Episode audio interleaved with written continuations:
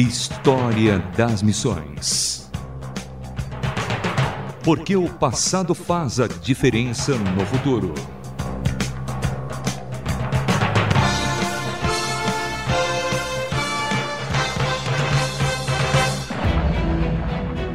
Olá, aqui é Samuel Matos e em mais um História das Missões conheceremos Hans Egede. Ele estabeleceu uma missão bem-sucedida entre os Inuits e é acreditado a ele a revitalização do interesse dano-norueguês pela ilha da Groenlândia, após o contato ter sido quebrado por centenas de anos. Ele fundaria a capital Goldtab, hoje conhecida como Nuuk. Hans Egede ficou conhecido como o apóstolo da Groenlândia. A história de Hans Egede nos inspira profundamente como um verdadeiro modelo de dedicação extrema a um objetivo. Hans Egede entendeu que seu chamado seria para ser enviado a uma região considerada a mais inóspita de nosso planeta, ou ainda a Ilha do Gelo, onde a neve predomina a maior parte do ano. A Groenlândia é considerada a maior ilha do mundo é uma região autônoma pertencente ao reino dinamarquês, ocupada por uma nação indígena esquimó conhecida como os Inuits. Hans Edge nasceu na Noruega, a 160 quilômetros ao norte do Círculo Polar Ártico. Apesar disso, sua ascendência era dinamarquesa. Educado por um tio, um clérigo da igreja luterana local, um ano após se formar no ensino fundamental, foi enviado para a capital para entrar na Universidade de Copenhague, onde obteve bacharelado em teologia. Naquele tempo, havia na universidade um clima de grande interesse pelas missões além-mar. Ao término do curso, foi enviado a pastorear uma remota ilha pertencente às Antilhas de Lofoten. Naquele ano, casou-se com Gertrude Rasch e, como fruto dessa união, nasceram dois casais de filhos. Ali, Égide ouviu a respeito dos antigos colonizadores que habitavam a Groenlândia e uma história era contada naquele tempo dizendo que colonos nórdicos que fizeram da Groenlândia um país cristão a partir do ano 1000, já há cerca de 300 anos não davam notícias tendo sido abandonados em sua miséria pelos dirigentes da Dinamarca e da Noruega. Certo dia, enquanto olhava para o norte e meditando sobre como estariam hoje seus compatriotas, ouviu nitidamente em seu coração uma voz interna que lhe dizia que ele era aquele que deveria procurá-los e, se algum descendente desses primeiros colonos ainda estivesse vivo, ele deveria ser o seu pastor. História das Missões Em 1711, Hans Egede pediu permissão ao rei Frederico IV da Dinamarca e Noruega para procurar a colônia e estabelecer ali uma missão, presumindo que a fé cristã havia sido completamente perdida naquele local. Frederico deu seu consentimento, pelo menos parcialmente, pois as pretensões do monarca eram para restabelecer uma reivindicação colonial para esta grande ilha, tomando posse como parte de seu reino. Hans Edge nunca deixou de perseguir seu objetivo, lembrando sempre em suas orações essa possível ida à ilha. A inquietude em seu coração chegou ao ponto em que não tinha mais como adiar esse chamado que se tornou urgente. Determinou em pouco tempo se preparar para arrumar para a Groenlândia.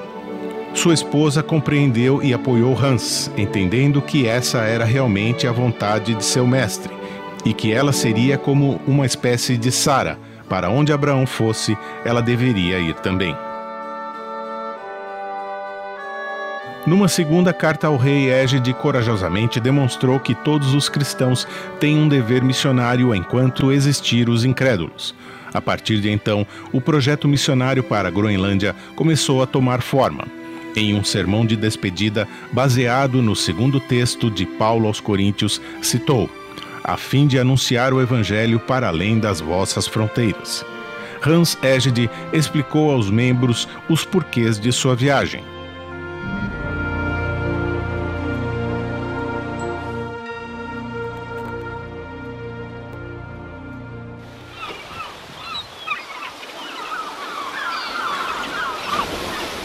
Em 1722, Égide e sua comitiva de 46 pessoas partiram de Bergen, Noruega, para a Groenlândia, chegando lá em julho.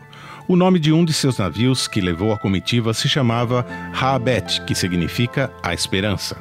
Ao desembarcar, logo estabeleceram uma pequena colônia, também chamada de A Esperança, Colônia Haabet.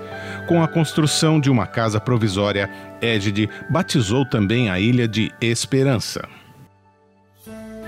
A equipe passou a procurar seus antigos compatriotas ou os descendentes dos antigos colonos nórdicos por meses, mas ao término deste tempo encontrou ali apenas o povo Inuit, nação indígena esquimó local. Parecia que sua missão estava agora tomando um novo rumo e Hans entendeu que seria necessário conhecer e estudar a língua deste povo para que as boas novas pudessem ser comunicadas. Para boa parte dos colonos que acompanharam Hans e sua família, parecia ser algo desanimador, pois era um povo de língua ágrafa, ou seja, que não possui escrita. Experimentaram severos sofrimentos devido ao frio intenso e o sustento advindo da Dinamarca e Noruega começou a ser reduzido e se tornar incerto. Para completar a dura experiência, o rei dinamarquês ordenou o retorno de boa parte dos colonos. Égide persuadiu um pequeno grupo a ficar com ele, e com muita luta e dificuldade, eles conseguiram lançar as bases da moderna colônia de esquimós cristãos, cuja capital foi Godti Haab. História das Missões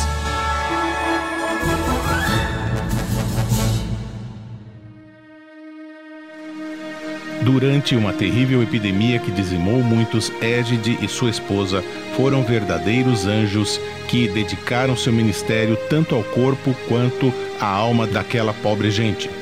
Aquela dedicação e abnegação causou um grande impacto para os esquimós. Foi uma forma de apresentar uma pregação tão poderosa como jamais seria feita. O olhar de esperança em seus olhos tinha se tornado uma expressão viva do novo modo de vida sobre o qual ele estava tentando ensiná-los. Era um ensinamento mais fácil de entender do que todos os sermões ou livros. Os esquimós disseram posteriormente: Eles fizeram por nós o que nem mesmo nossos próprios parentes teriam feito. Eles nos deram o pão quando estávamos famintos. Vocês sepultaram nossos mortos, os quais ficariam à mercê das raposas e dos corvos. Acima de tudo, falaram-nos sobre o eterno e agora podemos morrer felizes na esperança de uma vida melhor depois desta.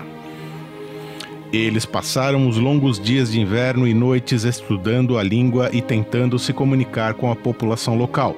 Seus meninos aprenderam a língua muito rapidamente e foram um tremendo trunfo para eles a esse respeito. Ele começou a ensinar a alguns dos mais agressivos dos groenlandeses e um jovem inteligente inuites foi o primeiro a ser batizado em 1725. Eles continuaram a trabalhar com a língua, ganhando uma relação real com os nativos e começaram a ver grandes frutos de seu trabalho. Mesmo assim, Égide nunca perdia a esperança de encontrar algum descendente de seus antigos patriotas esquecidos na gelada ilha. Na verdade, eles nunca foram encontrados, nem sinal de que tivessem se casado com os locais. Mas, em vários lugares, ele encontrou ruínas de casas e uma igreja que certamente tinha sido construída pelos nordes. Hans Egede frequentemente as contemplava e se perguntava por que eles tinham sido extintos. Alguém que viveu com Hans de volta à Groenlândia disse certa vez: ele queria viver e morrer ali, a fim de ensinar aos nativos o conhecimento de Deus. Em 1734, faleceu Gertrude, mulher de valor tanto para o povo local quanto para seu marido.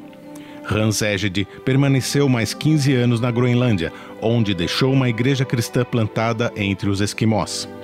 Seu trabalho inspirou o conde Nicolau von Zinzendorf, que já falamos aqui no História das Missões, líder das missões moravianas, a enviar para cada nação dois missionários. A primeira nação que recebeu a sua investida missionária foi exatamente a Groenlândia.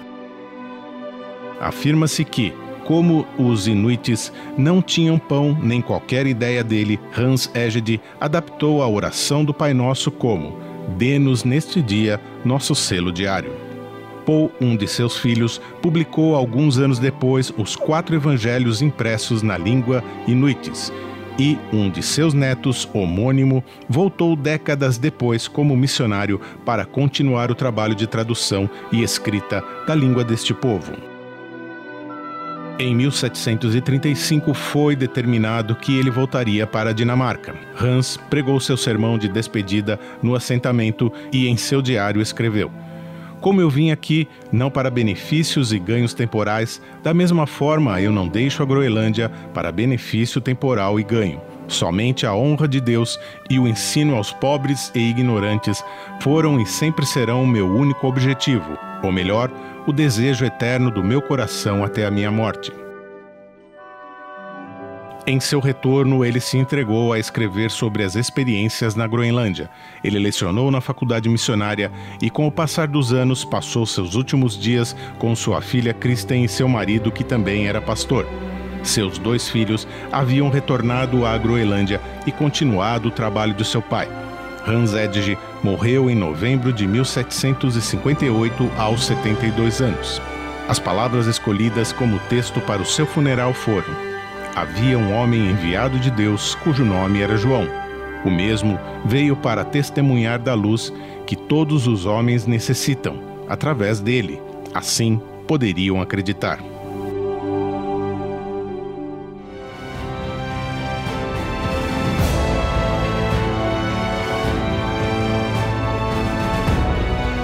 Conhecemos a vida de Hans Edge. Esse foi mais um História das Missões. Escreva para o nosso e-mail rtm@transmundial.org.br. Com produção e apresentação Samuel Matos. Direção André Castilho. Um abraço do Samuel e até o próximo História das Missões. Mais uma produção transmundial.